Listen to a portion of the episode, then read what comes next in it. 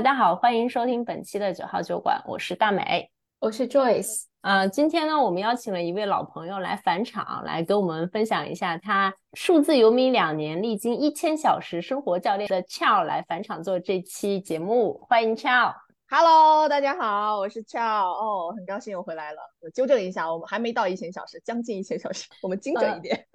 其实之前去年六月份的时候，就当时想约 Chow 来聊一期他在国内数字游民一年的一个生活体验，结果当时我我阳了，我阳了之后，这个事情就不了了之了。不了了之，上周我们又无意中开始聊天，就说，哎呀，那现在就是一个 good timing 呀，对吧？现在不聊，什么时候聊呢？也很开心吧，就是两年之后又可以跟坐在一起来聊一下这两年他在新西兰国内数字游民，然后在各个城市穿梭的一些奇妙的经历和生活体验。那 Chow 现在是在哪儿啊？我现在在大理啊，在云南，传说中的数字 游民圣地，对不对？对对对啊！但是虽然我大部分时间在这个大理待着，但是我会经常出去，就是 short trips，就是短途的旅行，可能会到一些其他的城市。像这个月，其实我刚刚从。啊，广州、深圳，从厦门啊，刚刚逛了一圈，然后回到大理，所以就是类似于是核心的居住地是在大理，然后不停的有不同的事情业务，然后再向全国各方向去发展，对吗？是的，呃，更多时候就是玩儿啊，也没有什么业务，不业务这个说 法，因为我的业务都在线上。那你怎么会想着说，就是选择在大理作为你一个定居的点呢？定在哪里？我觉得很多事情感觉好像是冥冥之中的。我当时在新西兰的时候，我就有在那个 eyeballing，我在盯着那个大理。我当时心里面有一个念头，就是哎，我要去大理看一看。其实我从来没有去过大理嘛。然后去年是因为疫情，然后我到处飞，因为想要躲避疫情，哪里没有疫情我去哪里。然后后来就看到这个大理，这这这片土地特别神奇，就基本上它不太受那个疫情的影响。所以当时我是从北方飞往南方的时候，啊，南方的疫情很严重，然后我想在一个地方待个两三周，然后等我的，我当时想回老家嘛，福建，然后想等福建的疫情 cool down 之后，然后我再回福建。结果从两周变成两个星期，两个星期变成两个月，我就 拎着一个半途旅行的一个行李箱就在大理就待下来了，待了几个月，我家里人就跟我说说你什么时候回来啊？我说哎呀，我说你不如你们先过来玩一下吧。然后我家里人就跑来大理找我玩，他们没没能把我召唤回去，我把他们召唤来来了大理，然后他们在大理玩了一圈，然后我妈跟我姐，然后他们就说啊，我现在懂你为什么不想回福建了。那你现在在大理是有一个固定的住所吗？是说就是你常年租的房子放在这里啊？对对对，然后呃后来就是我可能去年六月份左右吧，六七月然后回了一趟家，然后把家里所有的行李就 搬过来，就到了大理。在大理找了一个常住的房子，现在就住在大理，这样算是呃旅居在这里。OK，然后你每次去 travel 的时候，房子就空着就好了，相当于有一个还是有一个固定住所的。呃，有的时候是空着，有的时候我会把它就是呃告诉大家说我要出去一阵子，谁要来住我的房子，随便给我点补贴啊之类的也都有。那你大概住的是一个什么条件呢？因为我当我记得我好像零八年去过一次大理吧，因为当时我是住在古城里面呢，所以我其实想象中的大理可能大多都是民宿啊、平房啊，就是那种感觉的。但是我刚刚好像跟你视频的时候，好像看感觉是一个类似于公寓的地方，对吗？对对对，是的啊，因为在新西兰住了很久的那种什么别墅啊、平层之类的，然后回到中国，我 kind of miss 那种公寓的那个环境。而且，因为我做的这个职业的这个特殊性，其实我非常需要一个安静的、独立的空间。古城那边住的很多是民宿，然后他们的厨房大部分是公用的。而且你看旁边就都有人，然后有的时候你没有办法控制会有什么呃奇怪的声音出来，或者 有人在弹钢琴啊之类的。呃，我就想，哎，那我就找一个公寓。然后，而且古城其实人还蛮多的，人流量很大。然后包括现在你看还没到五一哈，但是你现在去看那个古城就已经堵到不行了那种。啊，所以我觉得那个幸福感好像就比较低，然后我就选择了住在啊大理的那种市区啊，像它其实大理是个刨开古城，它就是一个小县城，然后住在县城里面，但是县城的附近的话，它也有一些这种历史古迹，像离我很近的地方，它就有一个那种历史古迹的遗址啊之类的，然后我就可以时不时过去转一下，那个地方也有那种类似古城的古色古香的那种街道呀之类的，所以还蛮有意思的，我觉得是一种是一种很 hybrid 的一个能量，就是很混合的一种能量，嗯。然后这个地方就比较装修是我喜欢的样子，然后空间也足够大，可能上下加起来是个 loft，将近可能一百平左右，然后房租也比较低，呃，然后有独立的厨房，就非常的隐私。嗯，我之前去大理的时候，啊，就是我一个朋友嘛，他大概是四五十岁的时候把公司卖掉了，然后在大理他租了一栋独栋的别墅，据说好像一个月也是很便宜，两三千块钱，是在大理的那边有个大学附近。然后我去大理的时候就去在那边住了一下，他当时也是有把一些房间就是给一些可能数字游民住，然后可能他的这个补偿就是你帮他打扫那个房子的卫生这样子 啊。然后我在对我在大理的周边就是有去。他他家附近就是有去跑跑步啊，然后当时跟我去的还有一个，就我前同事，当时一个外国人给他做翻译，他惊呆了。他就比如说住宿的话，那会儿一间就一晚上才才一百多块钱吧。然后的话，我们还去了附近的沙溪啊，我在那边有一些饭店，我也特别喜欢，天天吃鱼，就感觉大理的整个状态让我。其实有让我感觉我有在心想的感觉，就是非常的放松。那以及在那个洱海边上那个山，那个山大到我 就觉得回到了那个新西兰南岛的感觉，是吧？非常非常像。有的时候我站在洱海边，我分不清这是这是云南还是新西兰。对对对对对。那那大理现在是像传说中的一项，真的就是数字游民的圣地和聚集地吗？差不多的，我没有在其他地方这么长时间的旅居过哈，但是我也去过大概一些其他的那种类似数字游民的这种集散地啊之类的。我感觉好像大理真的是最成熟，然后最 inclusive，怎么讲量体量比较大的这样的一个呃数字游民中心。呃，然后这边就什么人你都能遇得到吧？你看可以看到用那种呃全职用塔罗牌来挣钱吃饭的人。呃，街上摆地摊儿读诗卖自己写的诗的诗人，也有教练出去摆摊儿啊，然后什么喝酒听歌啊，他们的生活方式会让你觉得很开眼界，就是哦哦哦，这样也可以生活哦，原来还可以这样生活，就经常会有这种感觉。然后这边的灵性疗愈者呀、身心灵工作者也特别特别多，而且他们都还挺有，很多人都挺有自己的体系，就自成一派，然后啊开课呀什么的也。挣的挺盆满钵满的，就那那感觉。我传统概念中当中，我还觉得以为数字游民就是像在大理这种，大多会是一些像啊设计呀、IT 呀，或者是文文案呐之类的。就我我以为这些人会可能比较容易。嗯，我之前在就是我在我朋友家住的时候，我当时他有个小姑娘住在他家，她是一个网文写作者，我当时惊呆了，就还有一个网文写作。就他就跟我说，在大理，他说各种各样的奇葩你都会遇到，然后各种各样有趣的，然后像他们嗯咖啡厅特别多，就有些人他就会他说你只要去咖啡厅坐，那你可以找人聊一聊，你就会发现很多很有趣不同的职业和不同的人。是的，确实是如此。我刚刚讲的就是你走在街上的时候能看到的那波人，但是还有一波人就是像刚刚大美说的，就是搞设计啊、网络写作者呀，然后像我这种教练啊。然后各种各样的就是反正在线工作者啊，然后还有什么搞什么呃电商运营的呀，那些人可能他们会在那种 digital hub 里面待着，就是室内的办公室或者在呃咖啡馆。那你只要在那边四处游荡一下，或者就是出出来参加一些活动，那么基本上你都会遇到这些有意思的人。但是也有一些就是神棍，然后就是 满嘴光爱、仁慈、慈悲，但是做的都不是那么 慈悲的事儿的那群人。也都有，所以大家就是来这儿还是要擦亮眼睛，自己用心的去辨别。哎，那这么多千奇百怪的职业，你现在跟认识新的朋友的时候，介绍你自己的职业的时候，这种反应程度会不会好一点？哦，在大理完全没问题了。现在就是我一跟人家说我是人生教练，哦，你是人生教练，哎，那谁谁谁也是人生教练，果然物以类聚呀。对，我就再也不用费力的解释我的职业是什么了。这如果他们不就是没有这个朋友是人生教练，但他们至少听过这个概念人生教练，然后也会跟我就是呃抛开这个概念，然后开始直接聊人生教练里面一些具体的一些这个问题。所以我觉得哎还还蛮好的，就是确实嗯这边的话会能够相对的更包容，然后大家好像也比较这些东西懂得比较多一些嗯。那你在大理的话，现在待这么久，你觉得？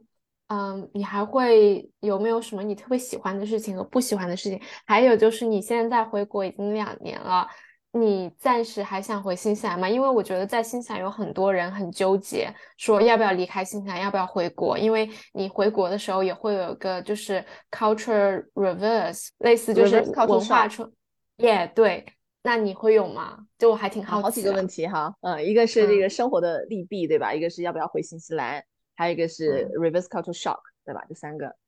我先从第一个开始回答吧。然后第一个是说这个呃这种生活方式的一个利弊。其实对，在这里可以跟大家稍微介绍一下，就是数字游民生活方式的一个利弊啊。很多人会觉得说啊，数字游民很潇洒，然后很爽啊，什么很自由之类的啊。我个人认为说，在某种程度上，当然它是有它非常显而易见的一些优点，但是它也有它一些大家可能需要考虑的啊弊端。当然，这个弊端是加加引号的哈，因为我的弊不一定是你的弊。那肯定一开始的话就是讲说这种生活方式相对而言比较自由。然后刚刚 Joyce 问到我说要不要回新西兰，呃，或者说新西兰的朋友们纠结要不要回国之类的，这个这种纠结对在我看来就是不是特别的多，因为我所有的工作都在线上，我我是百分百线上进行 coaching 的。我现在接的这个客人来自全球啊，有的时候真的早上六七点要爬起来 做 coaching，呃，但是总体而言。地域就已经不再对我的工作是个限制，所以我现在要去什么地方，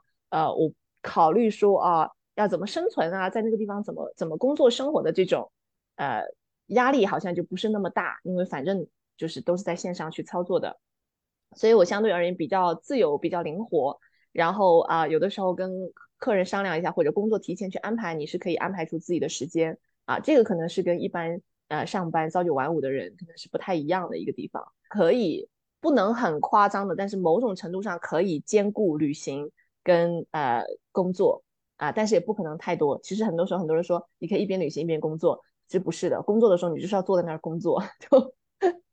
呃旅行的话，其实最好是呃放下工作去旅行。如果说你一直在两者之间去纠结的话，其实还还会蛮耗蛮累的。嗯，然后第二个的话就是数字游民可能有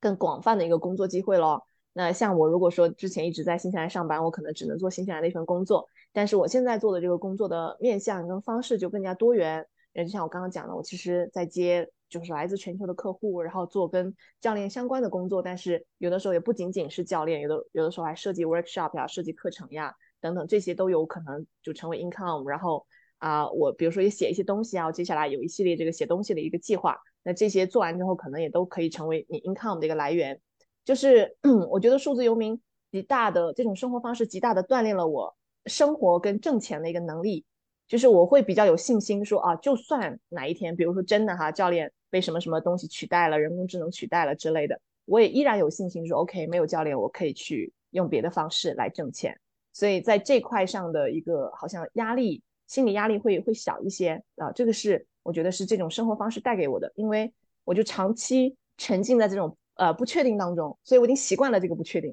就我觉得生活就是没有确定的，就是没有确定才是它好玩的地方啊。所以在这块上，我觉得是对心智一个还有思维方式一个极大的训练啊。然后还有一个就是成本，就是数字游民的这种生活方式，其实可以在某种程度上就降低你的生活成本啊，因为你 location free 了嘛，你可以有一个专专业的名词叫地理套现。如果你在那个北京、上海、广州、深圳的一线城市住像我现在这种房子，我觉得没有八千可能拿不下来。但是我现在在这边可能只能只用它这个三分之一、四分之一的价格，我就可以呃享受到这样的一个生活品质。而且因为它是个小地方，就出门也不用说考虑太考虑塞车呀或者高的生活成本之类的。无无形间你的那个收入好像就变多了，你的钱就更精花了，就是有那种感觉啊。所以就地理套现也是数字游民生活方式的一个特别明显的一个优点。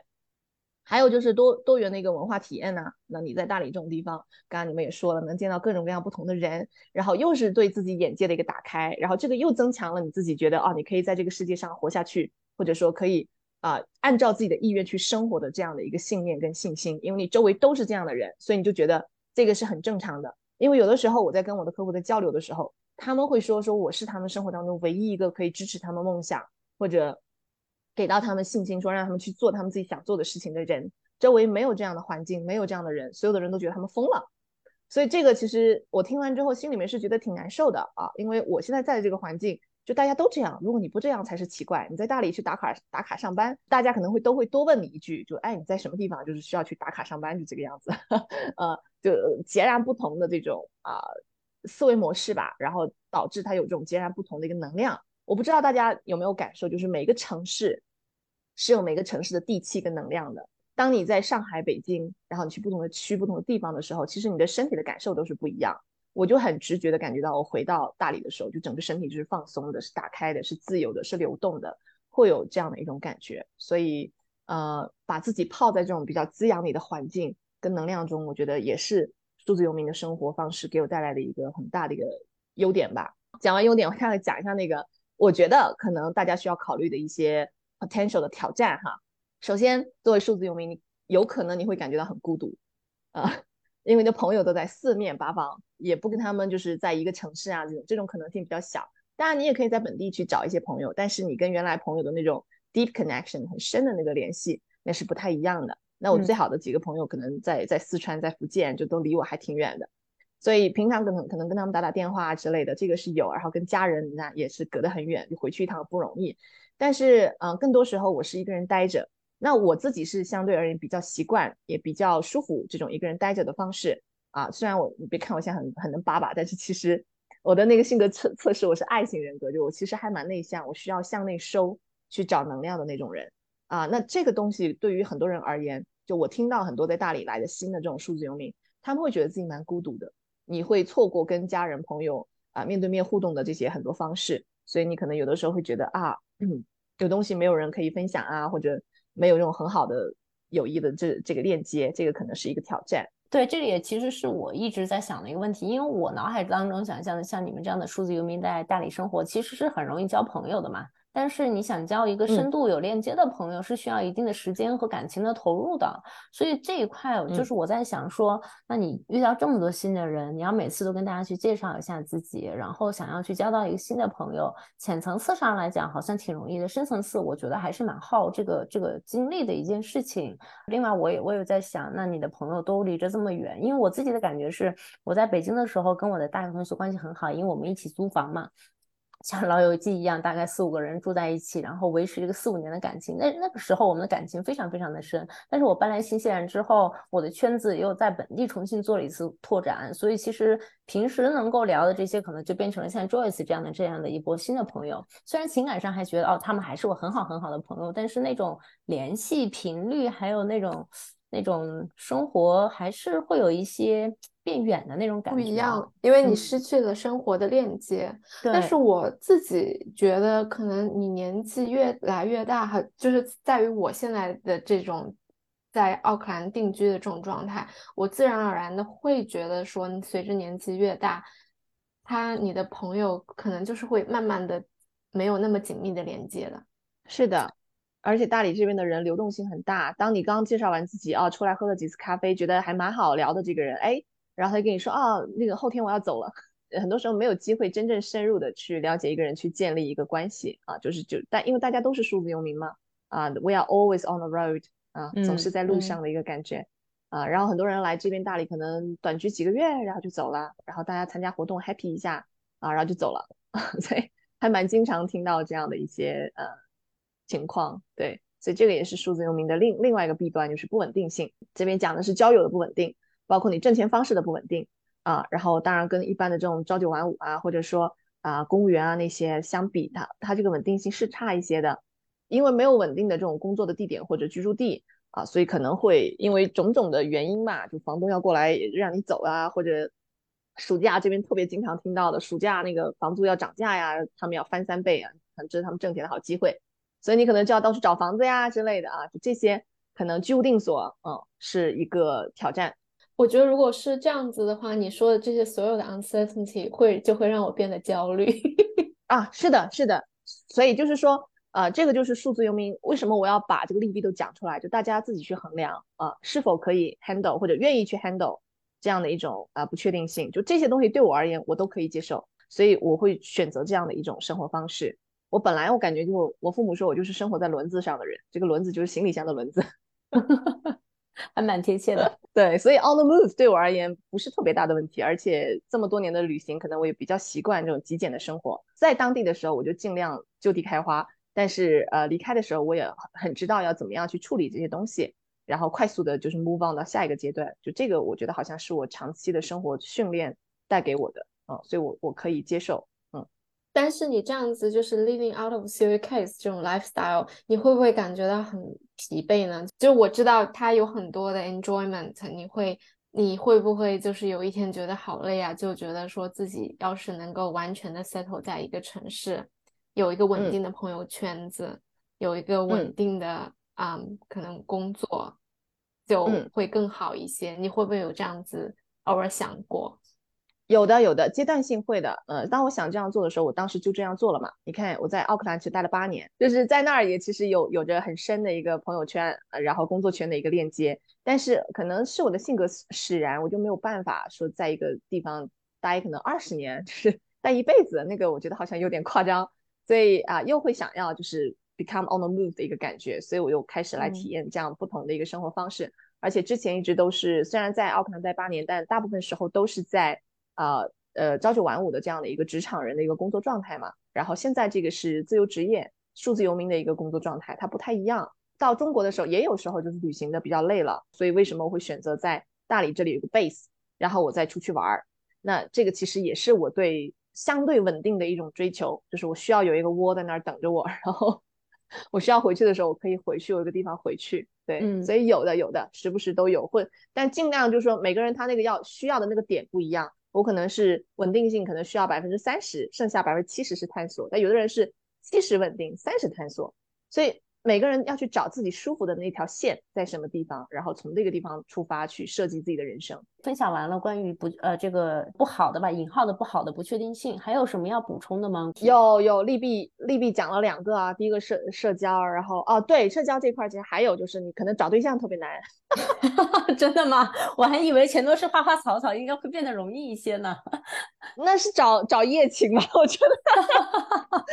但是你要找深入的这种对象，你需要跟那个人就是比较长期、经常的去接触嘛，然后建立一个比较深入的链接，对吧？哎呀，你们都知道，就是刚开始 date 一个人，你得分享 life story 啊，听别人的 life story 啊，然后就这个 exchange 三观啊，这些都需要时间呐，对吧？然后你还要出去玩一下，看看合不合适啊，生活状态匹不匹匹配啊，远远景怎么样？这些东西对于数字游民而言是很奢侈的，我会用这两个字，就是很奢侈。除非你有极大的 luck，就是说你刚好碰到一个啊，也跟你在这个地地方都待都待上一段时间，然后两个人有足够的缘分跟时间出去去 catch up，然后又能够发展到说啊两个人愿意进入这种比较深深入的啊比较 serious 的一个 relationship 这样的一个状态。所以 对刚刚讲到社交，除了朋友就还有谈恋爱，对吧？这这是一个呃可能的一个挑战。然后第二个讲到这个不稳定性嘛，然后你们刚刚提到一个焦虑的问题，我们待会儿可以回头来谈。然后第三个，其实我会觉得是一个时间管理，特别是对于刚开始做这个数字游民的朋友们，啊，可能时间管理会是一个点，因为突然间你有了大量的自己的时间，然后可能很多人就在刷剧啊，然后看抖音当中度过了，然后其实心里面也有很多想做的事情，但是可能就做不动，或者说时间规划上、管理上可能还没有对这个节奏还没有适应，就也会在这个方面出现一些焦虑。还有就是文化嘛。在地文化，云南这边在地文化跟我自己之前接触的新西兰呀，或者其他的，我是福建人，福建的这个文化还是非常不同的，会有一些新鲜，但是其实某种程度上程度上也会有一些冲突。然后当我在比如说我真的在跟本地人在交流的时候啊，就本地本地的这种大理人在交流的时候，就同年级的跟我差不多年纪的人啊，很多时候我会觉得，哎，好像交流的东西真的不太一样，然后会有一种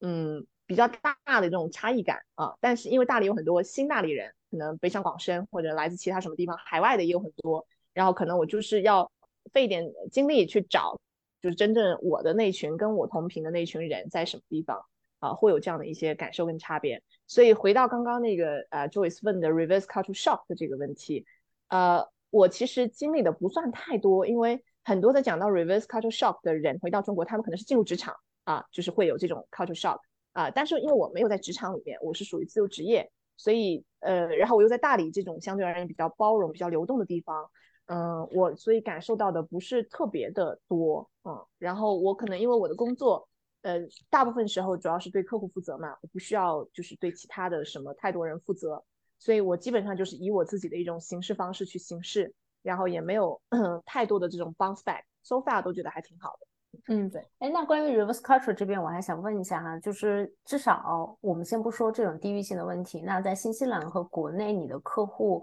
大家在焦虑的问题、咨询的问题、想要解决的问题，会有很大的一致性吗？还是因为地域和文化不一样，其实你的客户来寻找你解决的也非常不一样啊？都差不多，都是那些问题，问题的本质都是一样的啊，就是安全感呀，然后职业转型啊，职业焦虑、生活焦虑。就大家都在焦虑，嗯，就是基本上都是这些大概的类似的问题，然后自我自我不认同，觉得自己 not good enough，不够好，然后想要从外界去找这个 validation 等等，就差不多都是这样的一些心理上的一些 pattern 啊。但是会在教练的过程当中感觉到一些不一样的地方，就是可能国外的客户，呃，我不知道这样讲好不好哈，但是我的实际的感受就是国外的客户打开的更快，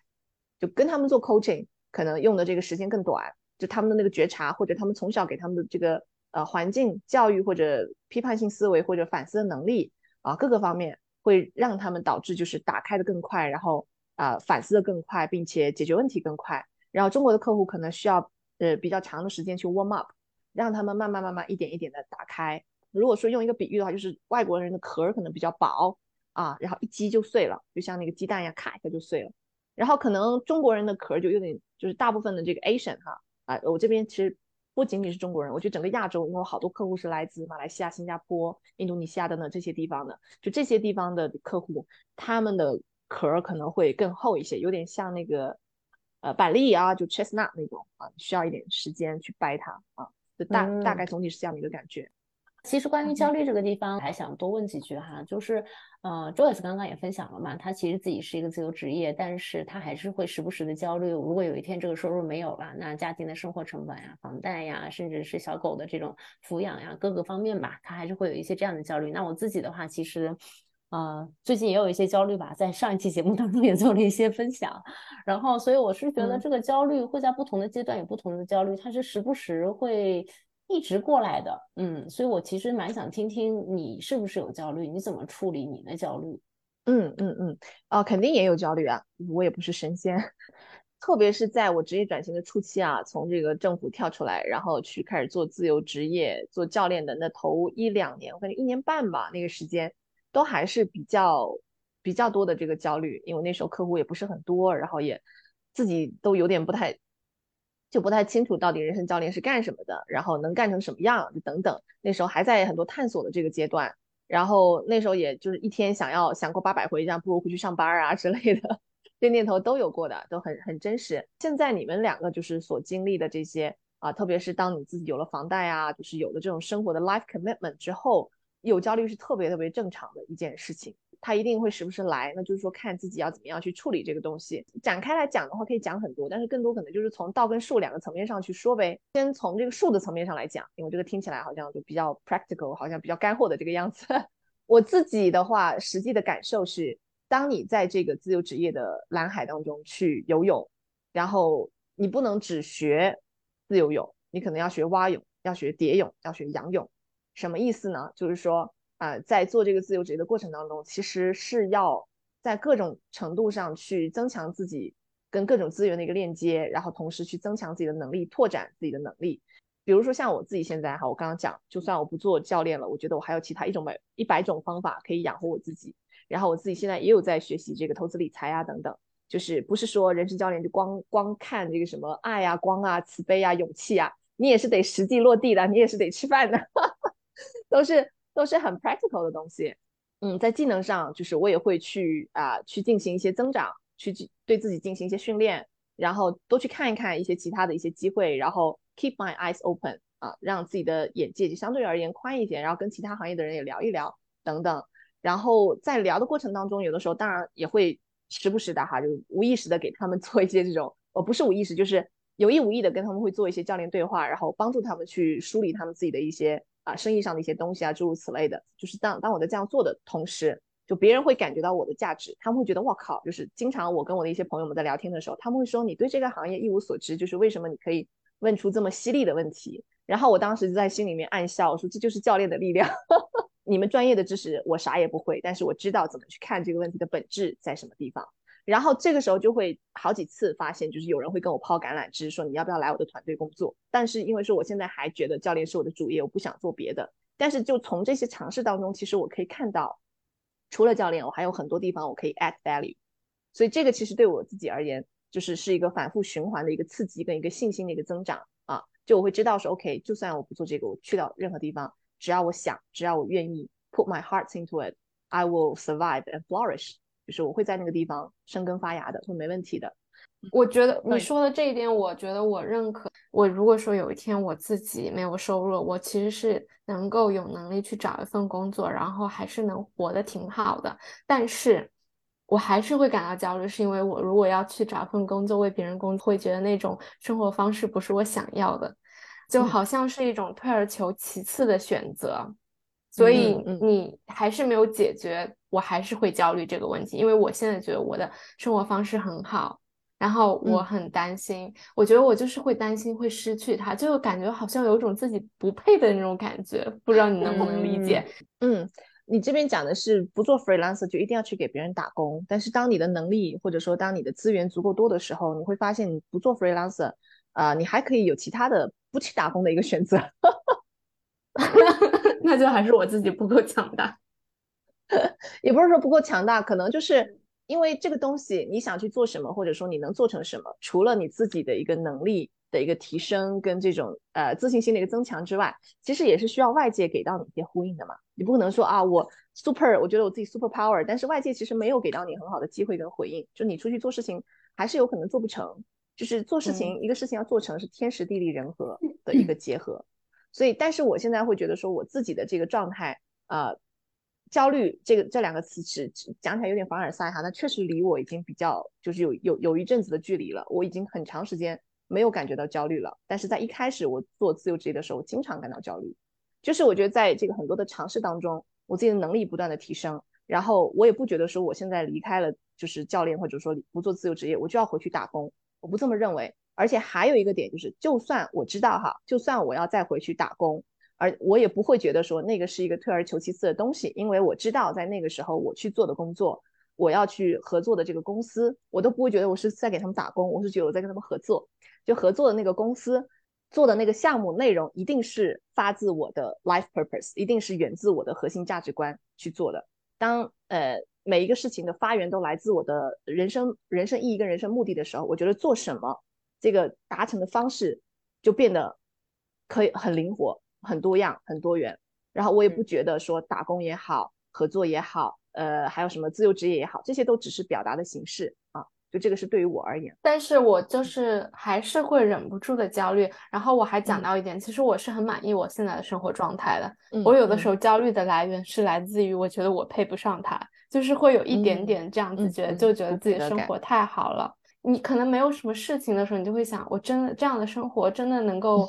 就是一直持续下去吗？然后再加上我妈妈，他会总是会担心跟我讲，他觉得做生意是有危险风险的。然后他总是说，万一有一天你生意不好了怎么办？虽然说现在还是 OK 的，但是他老是会给我一些。啊，万一怎么怎么不好，然后他这些东西也会在我的脑子里，包括我身边的一些那些做生意的人，他们就是也是会有 up and down。我现在还没有在 down 的 bit，但是我是会提前去焦虑这件事情。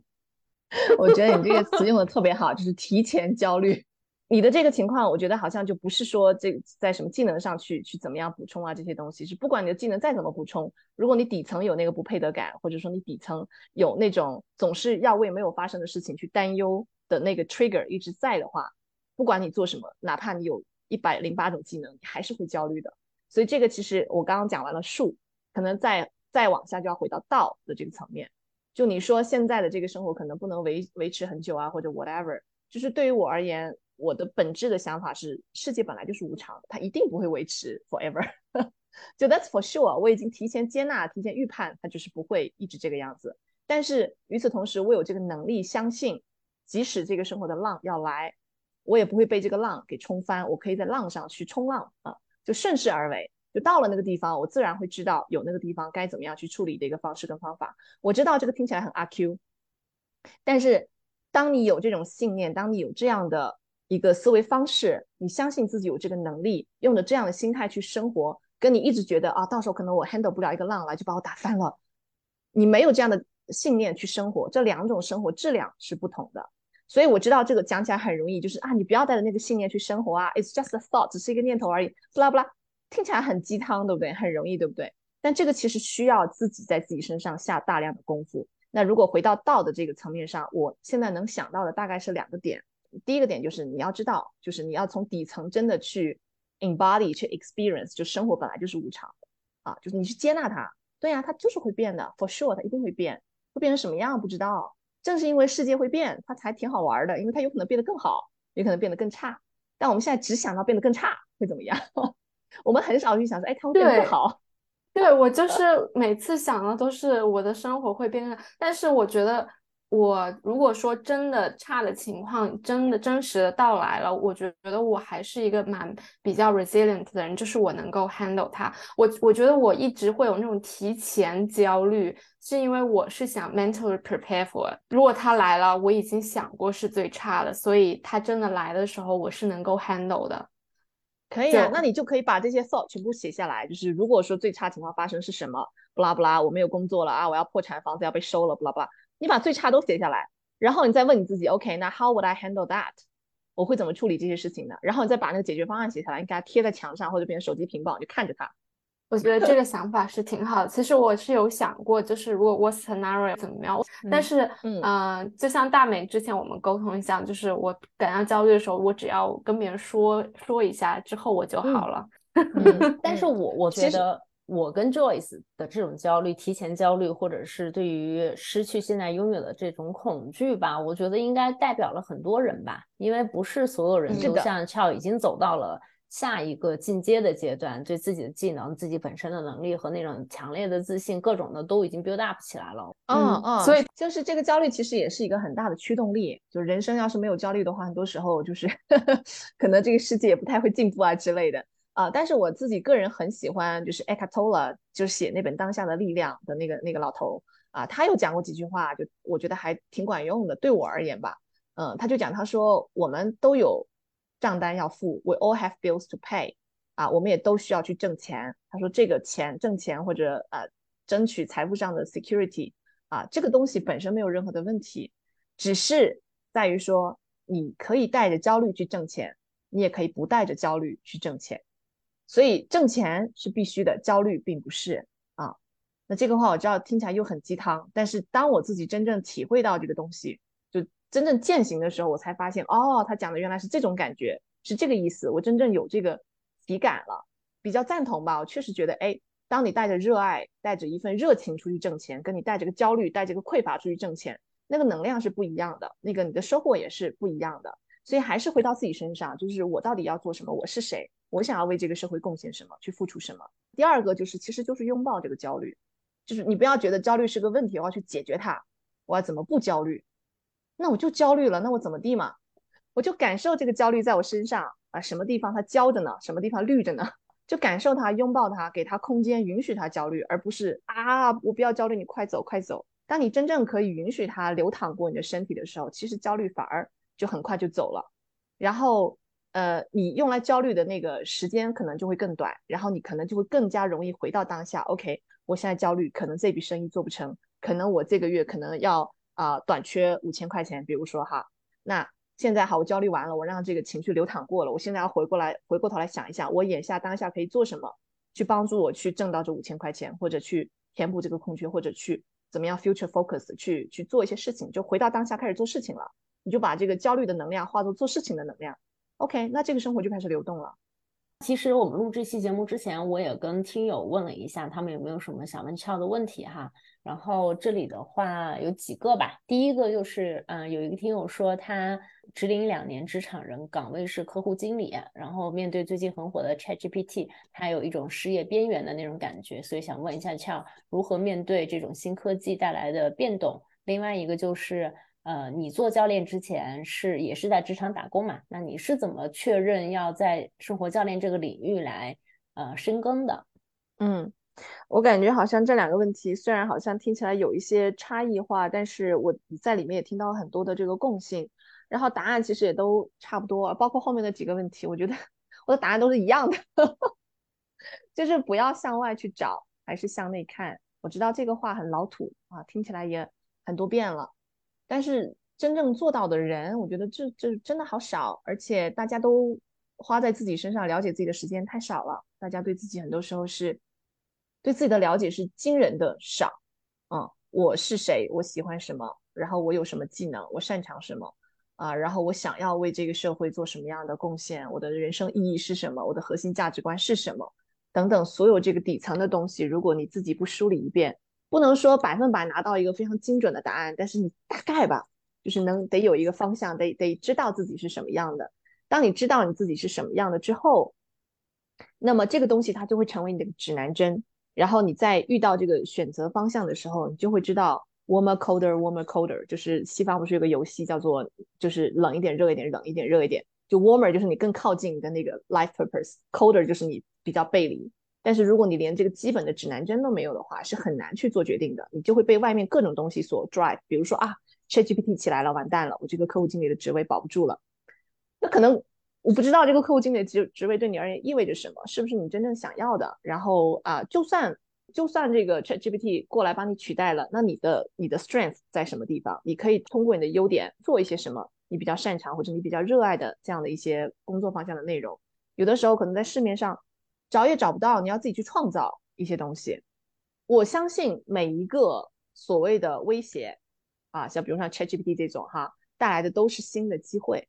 以前。可能说说几百年前，我们有这种钉马掌那个工作，就钉那个马的那个脚掌啊，那个工作可能是很需要的。但是到现在已经没有人需要那样的工作。但是在同与此同时，在那个年代，没有 social media specialist 这个职位，没有社交媒体专员这个职位，但现在它就有了。所以时代总是在不停的变迁。然后很多人会觉得对这东西很恐惧，包括我身边的好多做设计的朋友啊什么的，他们就是非常讨厌 这个 ChatGPT。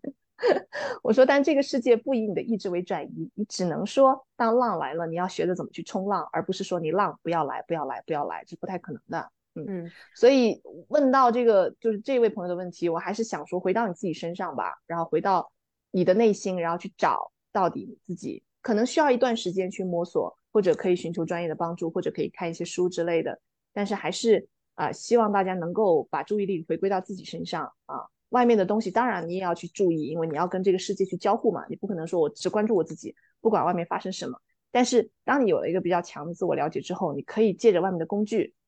像现在我也用 ChatGPT 来帮我干活儿，我觉得 ChatGPT 可可太好了。对，就非常感谢这个工具的出现。这个我也想分享，因为我自己真的是职场打工人。最刚开始 ChatGPT 刚出来的时候，我一直有朋友来问我说啊，我们会不会失业呀？怎么真的一直会有人在每一个每一次吃饭讨论都会是这样的问题？但是我就会说，我说它多好用啊，就是它简直就是一个提高你个人生产力的一个工具。就是我觉得我在工作上可能最大的一个弱点吧，就是我的英文书写。所以我每次写邮件、写 PPT，还有做那种 data report 的那种分析，我会让他去帮我去。把我的这些 wording 也好，还有我的语言也好，帮我去做一个重新的撰写，他就是会写的比我写的要好很多。我以前会有一些纠结的词语，我就会去问我的老外朋友，我说我这样表达是不是 proper？我大概其实知道我说的没有问题的，但 somehow 我还是会觉得，哎，是不是不够地道或者怎么着？但是我现在有了 Chat GPT，我真的写邮件、写 PPT，简直就觉得非常的好用。还有一个就是我有一个朋友，他是这是一个亲身的案例，他是做那个谷歌广告投放的嘛，因为他 ChatGPT 出来之后，因为他是微软的，他是必应的这一套体系，然后他们那个圈子里人就在说，完了完了，谷歌要完了，我们会不会失业了？因为他们那个行业是完全基于谷歌的生态体系生存的。他后来就我们在聊的过程当中，他就说，那其实这个就是往好了方面想，这是一个新的技术，一个新的呃广告商业领域的出现，那其实你可能把你以前在谷歌的这套东西。Maybe 不可以全套搬过来，但是它很多这种逻辑啊，或者是商业背后的东西，你将来还是可以通过学习一些新的，获取更多的这个技能的。所以，我我自己对这个事情是蛮乐观的一个态度啊，就是因为但最近确实讨论的很多，因为我不会特别焦虑，但是这是我的思考方式，所以我就想跟大家也分享一下吧。对，特别好，而且我再讲一个很小的例子哈。就是当大家还在焦虑 Chat GPT 会不会把我的工作取代的时候，中国已经有人靠 Chat Chat GPT 可能挣了很多钱了。他怎么挣钱呢？都是用到一些大家想都想不到的方法，就很搞笑。知识星球上有专门有这个教怎么用 Chat GPT 挣钱的方式啊，什么诸如此类。但是我见到的最微小的，就是 Chat GPT 不是在中国不能用吗？对不对？然后你需要注册，然后你需要国外的那个呃呃号码，就有人提供这个服务，帮你注册国外的邮箱。然后给你接收这个呃信息，就这两项服务可能收你几个美呃呃几美金这样的一个费用，但是你架不住人多呀，你一个几美金，你十个、一百个、一千个，他就靠这个东西来挣钱。然后他在淘宝上就开了个店啊，诸如此类的。就是这些人，我觉得带着这种商业思维、这种脑子的人，他怎么可能饿死？就他在什么地方他都能看到诉求，他都他都能挣到钱。你说他要回去打工吗？不需要的，就他的思维已经到了那个，已经到了那个阶段，到了那个状态，就他对这东西非常敏感，因为他这这些人一般就是在 tech 圈混了很久的人，然后他们一下就能看到这个，抓住到这个敏锐的机会。然后还有很多现在这中国出来的那个呃呃一些呃微信的小程序啊什么的，就直接就是挂在 ChatGPT 上面的，他就让你直接用那个 ChatGPT，不需要通过注册什么什么什么的。然后你一开始进去也是用那个免费的，后面你要多用就就要对这个小程序付费啊什么的。所以你看，就是 you know，就是永远不要去担心说哇这个要把我的取代，而是你多想一想我的技能、我的擅长、我的资源在什么地方，我怎么把这东西揉起来。呃，创造我自己就是比较适合我的一些工作跟一些生活方式。那你当时是怎么确认你将要做生活教练的？这应该是一个蛮大的转变吧？就可以简单回答啊。呃，我觉得这个其实有有几个方面的一个因素哈，也是这个天时地利人和。其实那时候内观刚出来啊，脑子特别好使。那个时候没有内观出来的时候，你整个人是非常平静，然后几乎几乎没有焦虑的一个状态。然后在那个状态里面，其实你的脑子就特别的清明，特别的 clear。然后当我遇到这个，当时我听到有人在做人生教练的时候，我自己本身就感觉到有个触动，觉得哇，我靠，这这东西很有意思，我想去了解。呃，然后后来我找了个教练教练我，然后我自己亲身感受了这个教练对话的力量和他的魅力所在。然后我就开始自学。那时候自学的时候，我也没有想说要把它作为一个职业，诸诸如此类的，只是觉得这个东西好玩，有感兴趣嘛，就觉察纯愿啊，你要先觉察你的这个纯粹意愿是什么。纯粹意愿就是喜欢跟人有这种一对一深入的沟通，那去学学完之后呢，就用在朋友身上，然后后来用到我之前在大学的那那一波那个呃同学身上，大家的反馈都不错，然后反馈都不错之后呢，那就再往下就觉得，哎，那我是可以开始做一些收费了，然后就慢慢慢慢的开始做一些公益项目或者很低价的这个收费的这种教练对话，然后随喜呀什么的，那时候做了好多，再到后来就是一步一步试探了，觉得哎。呃，你觉察纯愿，觉得自己喜欢做这个，刚好也有机会遇到他，然后就是第二步就广而告之，你就告诉大大家你在做这个事情，那可能就有人来找你。然后第三步可能就是循声而动，就是谁会愿意来找你做，那你就跟谁做嘛。最后一步就是留意回想，你看看自己在哪一块的这个领域，就教练的特别舒服，或者说是大家会来找你去去探讨的这些。啊，因素就大部分人来找我都是职场相关的或者亲密关系相关的，那就这两块可能就是我的 niche，就是市场给到你这样的回应，你就要抓住这样的机会，然后就往这个方面去深耕。那在但是在这个情况之下，就是大前提是整个领域都是我自己愿意做的，而不是说我不想做这个事情，然后我去看这个市场需要什么啊。所以它其实是一个慢慢慢慢循序渐进的一个过程。这个也是我想给到很多职业转型人的一些啊 tips，或者说一些经验的分享，就就是。当你开始看外面有什么东西是适合你做的时候，一定是先回到自己身上，自己喜欢做什么，对吧？热情什么，不拉不拉，我刚刚已经讲了一大堆了。然后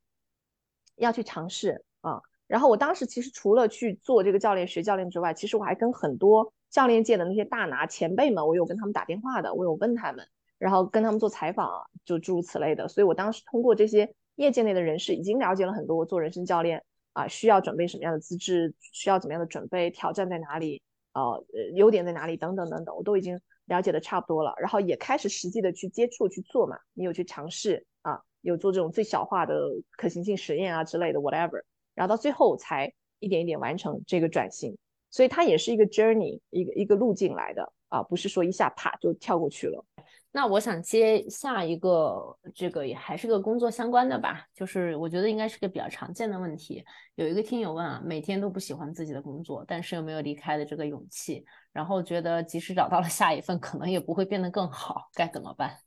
对啊，是啊，因为你的这个考虑完全有可能是是真实的。如果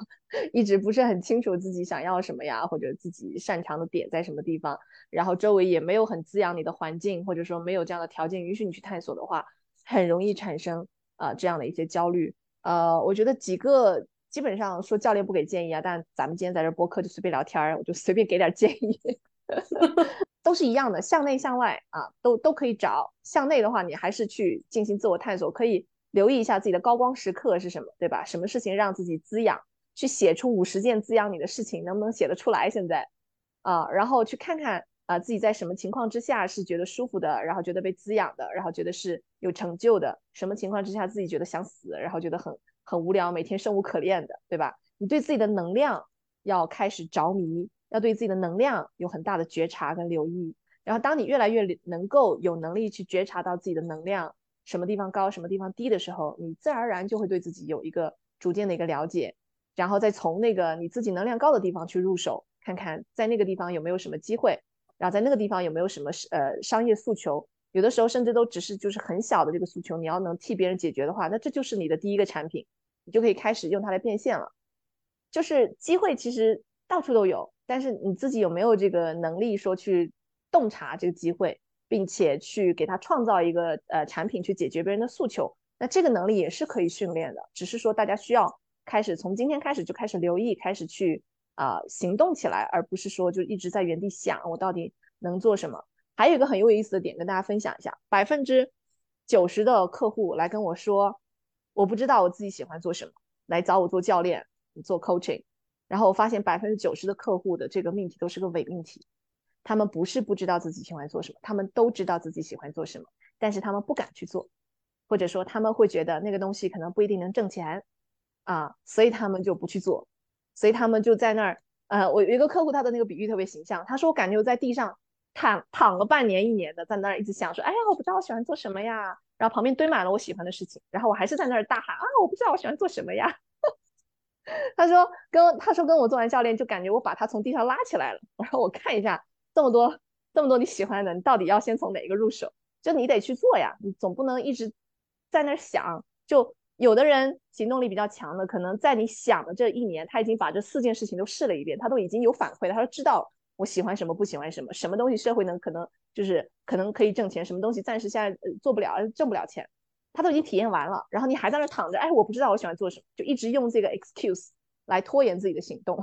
啊。刚才大美说到那个听友的问题，我自己的亲身经历啊，就是首先你得要有离开的勇气，你一旦有了这个勇气之后呢，你其实下一份。不管怎么样的话，你你去做就行了。然后怎么样，就是要有这个勇气呢？我自己的经验就是，每当你在工作这份工作上面遇到不开心的事情的时候，你就会在朋友那个微信上面跟任何人就说一句“我太不开心了”。这份工作，我后来是回头看，大概有半年内吧，我说了五十次，反正跟不同的人说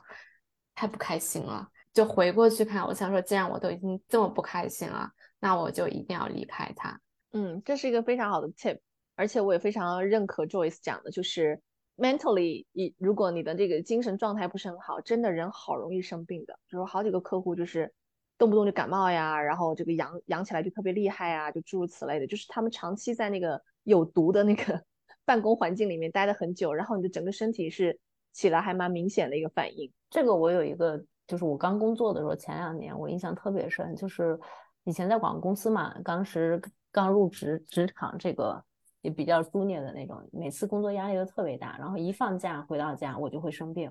我有好几次就是五一小长假，什么端午小长假，一从北京回到青岛，然后整个人就开始发烧，或者就是嘴上开始起那种大泡。现在已经不太会有了，但是我我当时有好几次就都是。因为工作压力太紧绷了，一一到一个完全放松的阶段，身体就开始出现这样的问题。嗯，身体帮你扛了太久了。他说现在终于轮到我可以歇一会儿了。嗯，对我有有也有朋友客户就是身上出出疹子呀，那种湿疹啊什么的。但一旦他们换了工作或者开始休假，哎，这东西就没了。所以其实你看，他就这个跟压力值还是有蛮强的一个关联。然后还有就是对于这个朋友，如果说你觉得没有勇气的话。我倒没有觉得说一定你非要离开才能怎么怎么地，因为你有可能你有小孩或者有有房贷，确实需要一份稳定的收入来暂时帮你支撑你现在所有的这些 commitment。但是有没有可能在你目前有的这个状态下去进行一个怎么样的调整，然后能够给到你自己更多的空间去尝试一些新的东西？可能会慢一点，但是只要你一直走在这个路上，就是终有一天就是你会有一个不一样的进展跟发现。嗯，最怕的就是一直躺在那儿不动，然后光想光焦虑。然后又行动不起来，就这个就就比较麻烦。嗯，那这样我想问一下，你们生活教练、人生教练这个行业是不是也有一些职业转型啊？就是你刚刚有说你在尝试不同的方向嘛？那除了这种一对一的一些大家啊人生教练的辅导，你有没有一些新的这种教练方向呀？对，就是人生教练，其实它里面有很多细化的东西嘛，比如说什么情感教练啊、职场教练啊、转型教练啊。啊，什么女性教练啊，妈妈教练啊，嗯，各种那个细分的这个标签，就是看你自己想要往什么方向去，以及什么人会为你的这个方向买单，嗯，对吧？就是这很实际的问题。我想跟大家分享一个特，我觉得这个故事我真的好想跟大家讲，因为对我自己而言是一个很大的一个突破，learning，觉得可能也会给到在听的这个一个听众朋友一些启发。就是因为很多人跟我讲说，在中国这个社会啊，他们经常跟我说，像我这种人就是太太实诚、太坦诚，有的时候没什么好果子吃。我自己在做人生教练的过程当中，因为我不在职场里面混，所以我只需要对我的客户去啊负责啊什么的，就就还就还可以嘛。最近是有一个事情很搞笑，我在其实我有签一些国外的这个教练平台，我把我的 profile 挂在上面，然后客户如果觉得合适，他们就会挑我这个人，然后来跟我做教练，然后那个平台抽成。最近我合作的那个平台，他们想做一系列的这个高管教练的啊一个项目。然后呃，因为之前跟他们有过合作，他们知道我的 coaching 的这个状态是怎么样，然后他们就挑了我，让我去做那个 interview。他们问我要不要来做这个尝试啊，去去面试一下，要不要做这个高管教练。那我们在这个教练界当中，高管教教练就是一对一的单价，从一对一单价上来看，高管教练应该是所有教练当中最高的，因为这群人基本上都是高净值人群，然后他们付费的能力也有，就算他们不付费，一般公司都会 babysit 他们，然后给到他们这些服务。就讲的土一点，就是就是教练行业中的一块肥肉。所以我觉得，哎，那我之前没太有这方面的呃经验经历，那我最多可能就是中中小企业主，可能那个 owner 刚好会来找我做教练。但是像那种什么世界五百强啊，那些什么高管 CEO、CTO、CMO 那些，我是没有教练过的。但是既然人家问了，对吧？人家敢问，我就敢答。我说行，我说我过来先跟你们至少聊个天，面个试啊，然后就去聊了。他们就问我说有没有什么相关的经历啊之类的，然后我就很坦诚的跟他们讲，我说你们要的那些，我说我是没有的啊。然后但是呢。啊，我之前做过中小企业主，然后怎么不啦不啦不啦不啦，然后我在跟他们这么讲之前，其实我是心里面是有犹豫的，我在想我要不要去编一些故事，假装说我之前这个做过少量的这个什么呃高管教练啊这些东西哈，然后我也去看了相关的一些书，我做了很多的 research，所以我觉得如果就真的要让我费劲去编个故事，编一些就具具体的教练对话的细节跟框架，我也是可以编得出来的。啊！但是后来我就看，越看我就越越越越来觉得好麻烦，我就算了，我就实话实说吧。我就说我没有，但是我做过这个这个，然后以及我对这个官网教练的一个理解是怎么样。我说我看了一些书，做了一些 research，就基本上如实如是的跟他们讲。然后讲完之后，就其实我心里面是挺忐忑不安的，因为我觉得很有可能我会就是错失这个机会，然后心里面也会有一丝丝的这个自我怀疑。我说，哎呀，我是不是真的太实诚了？我是不是真的应该怎么怎么地哈？就是就稍微的吹一下水啊之类的。然后结果非常快，第二天那家公司就跟我说，说我的面试通过了啊，就因为他们知道我没有这相关方面的经验，他们就给我提供这个培训啊，让我帮助我去启动成为就是一个高管教练这样的一个准备。我当时觉得很觉得很被支持到，我觉得哇，就是这个还有培训还挺好的，然后也觉得很 surprise，就是他们为什么会挑一个就是没有完全没有经验的人来做？然后后来等到进入到那个培训的时候，我就问了这个问题，我说为什么你们会会挑我啊什么的？然后那个人就就一边笑一边摇头，他说：“他说 You have no no idea what kind of story we have heard in those interviews。”他说：“你你们，他说你不敢相信我在我在那些其跟其他人的那个面试里面都我们都听了一些什么样的这个虚假的故事，就这个意思嘛。”然后我说什么意思？他就说很多人就会会编故事啊，说自己做过。他说你是唯一一个就这么直接告诉我告诉我们说你没有做过这个事情，但是你做过什么的一名教练。就他们那个平台对这个诚实、诚守信还看的还蛮重要的啊，然后而且又是因为呃所有的对话都是保密的嘛，所以如果这个一个教练不够诚信的话，就是有可能他会在那个平台直接把客户偷走，变成自己的私人私人客户，这样的话就平台就没有抽成可抽了啊，所以他们可能也会有这方面的考虑啊之类的。那这个故事其实我要讲的这两个点，就是是的，第一教练是可以转型，然后有很多。啊，不同的人生阶段，就比如说将来如果哈哪一天突然间我发生了什么事情，我成了一个妈妈，那有可能我就会转型做这个母亲教练啊，做妈妈教练之类的。然后现在当然有接受这样的培训这样的机会，那我去做这个高管教练，那这个就是某种程度上的一个小的一个转型啊。但其实很多教练也有转型去做，比如说教培，就去做做这个培训啊，去做咨询啊，这其实都是比较近的一个领域里面的一个一个转型。然后第二个的话，就是我觉得在这个社会当中，呃，诚实正直还是一个非常宝贵的品质。然后我也其实不停的在这个过程当中去感受到这个品质给我的一些 reward，一些呃好的一些反馈。那我这边讲的说这个诚实的这个品质或者正直，不是说啊就是非常 blunt，然后非常简单的就是我没做过啊就这样。但是你在讲就怎么样能够在保持诚实的情况之下，又 somehow 去包装，就用一个引号的这个包装你自己，然后让别人觉得你是啊，虽然没有做过，但是你有这个能力可以去学习、去成长、去去承载这样的一个角色。我觉得这个是呃，也是可以锻炼、可以训练的一种能力。就这个是在很多职场人在面试的时候，他可能他们就会觉得，我要么就他们会走两个极端，要么我就吹水撒谎，要么我就完全就老老实实说，然后也不加任何的润色。但是其实是有中间的区域可以去调整的，就是我怎么样保持一个诚实的态度，与此同时也让对方看到我的好、我的潜力、我的优点、我的我的呃 strength 在什么地方。就我觉得这这这是这个故事，我想嗯跟大家分享的东西吧。刚才在最开始的时候，你也提到了你是快做了一千个小时的教练了，有一些还有一些是做做了一百个小时的教练。嗯，一百个小时和一千个教练，那对你们这一行来说是有什么区别呢？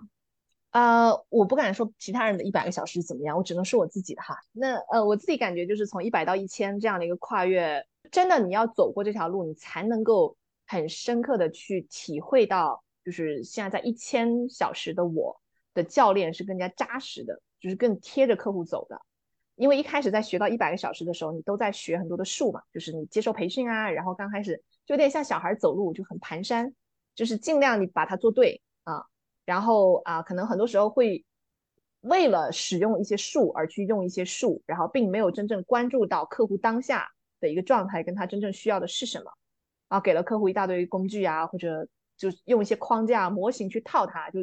每一个学教练的一个朋友们肯定都会知道什么 Grow 模型啊，什么 ACT 啊，什么 CBT 啊，这些肯定都会知道这些理论跟模型。然后如果没有真正考虑到客户当下在什么状态，只是一厢情愿的用自己学到的这些技术去套的话，其实跟客户是比较背离的。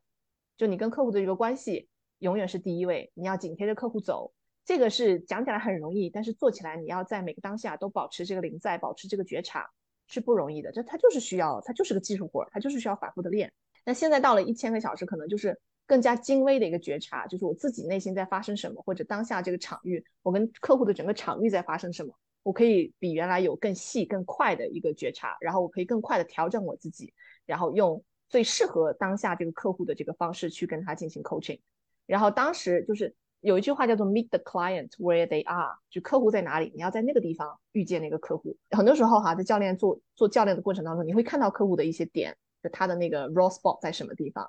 你这一针要不要扎下去？扎到多深？你像中医一样啊，这其实是很有讲究的。有的客户可能还没有 ready，他要蜕变到那个那个你想要他蜕变的那个阶段，你不能去一直拔他，你不能一直拉他。是他那个地方可能确实需要成长，你可能你的判断也没有错啊，但是你要看客户是否 ready。啊，你要尊重客户的节奏跟他的意愿去做这个事情，所以我觉得这个也是就做到一千个小时之后，我自己内心会有的一些感受，就更扎实。而且一百个小时是争取做对，然后一千个小时就争取不错啊。我觉得这个是一个还蛮大的一个一个跨越，就你的 stability，你的整个稳定性要更强了，问的问题会更精准、更短。其实讲白了就是用更短的时间达到更好的效果。可能一个初级的教练，你可能做个三四次，你可能才能解决一些问题。但是一个有经验的教练，可能过来一课一次两次就打开了这个问题，可能就很快可以解决。所以就这个就是差别。到最后从客户的角度而言，就是就感受可能会更自然、更体贴、更流动，然后问的问题啊启发性更大，然后啊解决问题的这个时间就更短啊，就大概类似是这样的一些区别吧。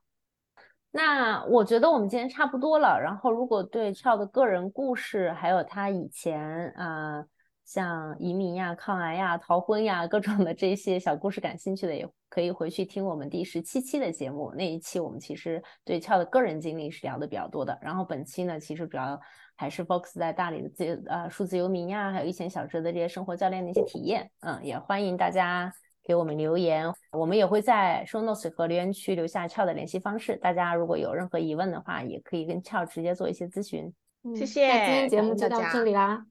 好，感恩各位，拜拜拜。